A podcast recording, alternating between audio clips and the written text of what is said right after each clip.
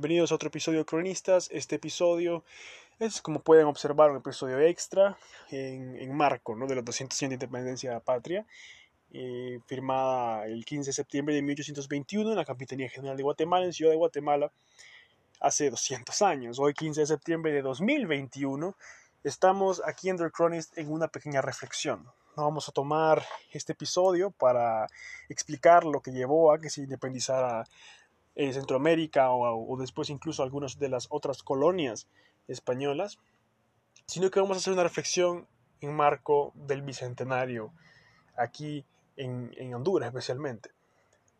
Y es que tenemos que hacernos un par de preguntas, es menester hacerse un par de preguntas. ¿Qué es la nación? ¿Qué es el patriotismo? ¿Por qué es importante tenerlo? ¿Qué es el civismo?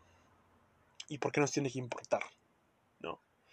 Se ha hablado mucho de, de, cívica, educación cívica, de historia y en general en la, educación hacia los jóvenes.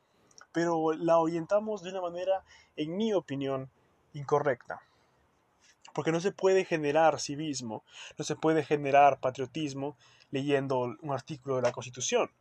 No se puede generar patriotismo ni amor a la patria simplemente diciendo estas son las leyes de la patria, esto pasó, así de esta forma, por eso es que somos hondureños, por eso es que somos de la forma que somos, quiéranlo y así serán las cosas. claramente esto no va a generar ninguna especie de apego por el lugar. Tenemos que definir qué es una nación. Una nación es un conjunto de personas que comparten una identidad histórica, cultural, y que a lo largo del tiempo se han mantenido quizás no unidas en un sentido literal, pero sí con objetivos generales específicos, viendo esto desde el punto de vista eh, antropológico e histórico. Ahora, ¿cómo se crea una identidad nacional? Por ejemplo, ustedes le preguntan a una persona originaria de México, ¿qué lo hace mexicano? Porque con, todo el respeto, México es un gran, eh, un gran país que tiene muy marcada su identidad nacional y están muy orgullosos de ella. Y es algo muy bueno. Y e, él, les va, él, o ella les va a empezar a dar todas las razones por las cuales él o ella está eh, orgulloso de ser mexicano o mexicana. Lo mismo pasa con países como Costa Rica, países como Colombia, países como Brasil, que personas que tienen una identidad nacional muy marcada y les, o sea, están muy orgullosos de provenir de esas tierras. ¿Cómo se genera una identidad nacional? Claramente tenemos que dejar de lado una serie de eventos, es decir, todo lo negativo del país, porque cada país tiene sus cosas negativas. Y no es cuestión de ignorarlas, porque eso sería un pecado, en el sentido cívico de la palabra, sino de no centrarse en lo negativo de un Estado y creer lo bueno. ¿Cómo creamos buenas memorias de un Estado? ¿Por qué estar agradecidos con un Estado? Un Estado no se tiene que ser agradecido, un Estado es un conjunto de personas organizadas bajo un gobierno específico, en forma de gobierno, en un territorio determinado. Eso es un Estado. Pero, ¿qué es lo que pasa en el Estado? En el Estado se crece, en el Estado se aprende, en el Estado se forma. Y esto es civismo. Lo que una persona retribuye a ese Estado es civismo. El respeto a los símbolos patrios, o sea, es algo simbólico. Una bandera es un pedazo de tela pero no hacemos respeto al pedazo de tela, sino a lo que representa nuestras familias, nuestro prójimo, nuestros eh, compatriotas. Representa la, la historia del Estado. Eso es civismo.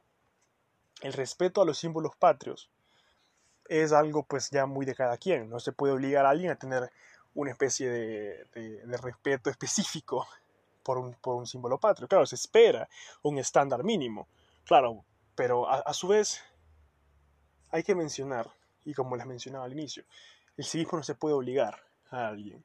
El civismo no se puede insertar en la sociedad como algo em, de cortar y pegar. El civismo crece, el civismo nace en cada persona de manera diferente.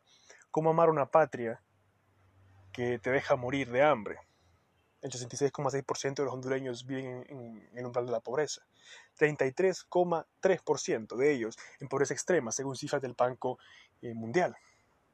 ¿Cómo amar a una patria donde el crimen organizado es una de las eh, actividades económicas más rentables, donde el narcotráfico se ha convertido en una parte inherente del Estado. Muy difícil amar una patria así.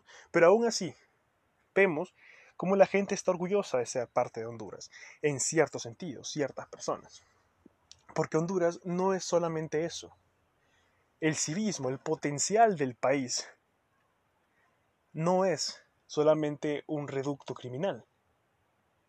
En lo personal, yo veo el potencial de este país para algo mejor y eso es lo que a mí me hace sentir orgullo por mi nación, por mi país. Es mi caso personal. Porque claro, no puedo ignorar que Honduras tiene grandes carencias y que tenemos que trabajar urgentemente en ellas. Pero tampoco puedo negar que este país es un país muy hermoso, lleno de gente muy capaz y muy, muy, muy buena. Entonces, como reflexión, ¿qué tenemos que hacer para tener una identidad nacional? Fomentemos el civismo real, fomentemos un punto de vista más positivo, no viendo lo que hay, viendo que se aproximan las siguientes elecciones generales y vemos que muy con el respeto de los que sienten simpatía por uno de los candidatos, esto es mi opinión personal, y viendo que lo que se aproxima es más de lo mismo, uno suele pensar en lo negativo, pero no se pone a pensar en lo que podría ser, en lo que podría ser con personas decididas. Entonces, ¿qué nos queda por último? ¿Cómo realmente llegar a, esa, a ese nuevo país? Dejemos atrás la historia, dejemos atrás eh, esos remembranzas de... No que no aprendamos de la historia, sino que dejemos de vivir en el pasado. Podemos aprender de la historia y, los, y deberemos de hacerlo para poder avanzar. Pero no vivamos atrapados en el pasado, diciendo, hemos sido este país eh, fuerte, fuimos tal cosa, nos independizamos esos 200 años, reclamamos nuestra independencia y en esos 200 años nos hemos vuelto a encadenar en cadenas más difíciles de romper. Entonces, esos 200 años nos tienen que ser como un llamado de atención. ¿Qué vamos a hacer mañana? ¿Cómo vamos a solucionar los problemas que por 200 años nos han atormentado? De nuevo, citando a Morazán, este 15 de septiembre de de 1842. Él fue fusilado en San José, Costa Rica. Y aún hoy sus palabras resuenan en, no solamente en lo que voy a decir ahorita, sino en muchas otras de las citas y las memorias que nos dejó.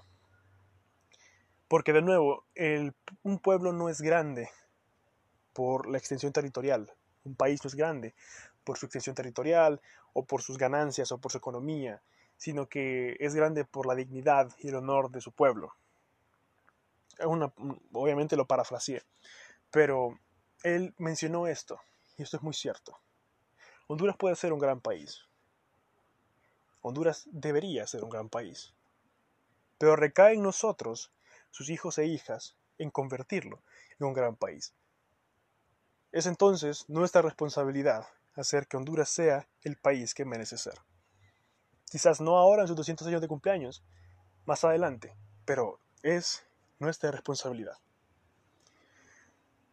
Cronistas, eh, bueno, lamento que me haya atrasado un poco con la agenda.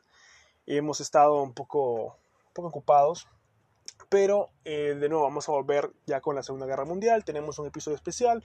Eh, ya se nos pasó de fecha un poquitín, pero tenemos episodio especial y muy pronto, muy pronto, se los prometo, subiremos la segunda parte de las, del debate de las sedes.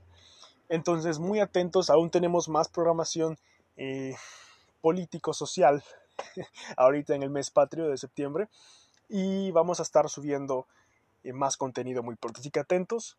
Por lo pronto es todo, cronistas. Nos vemos en la próxima y feliz bicentenario, patria querida.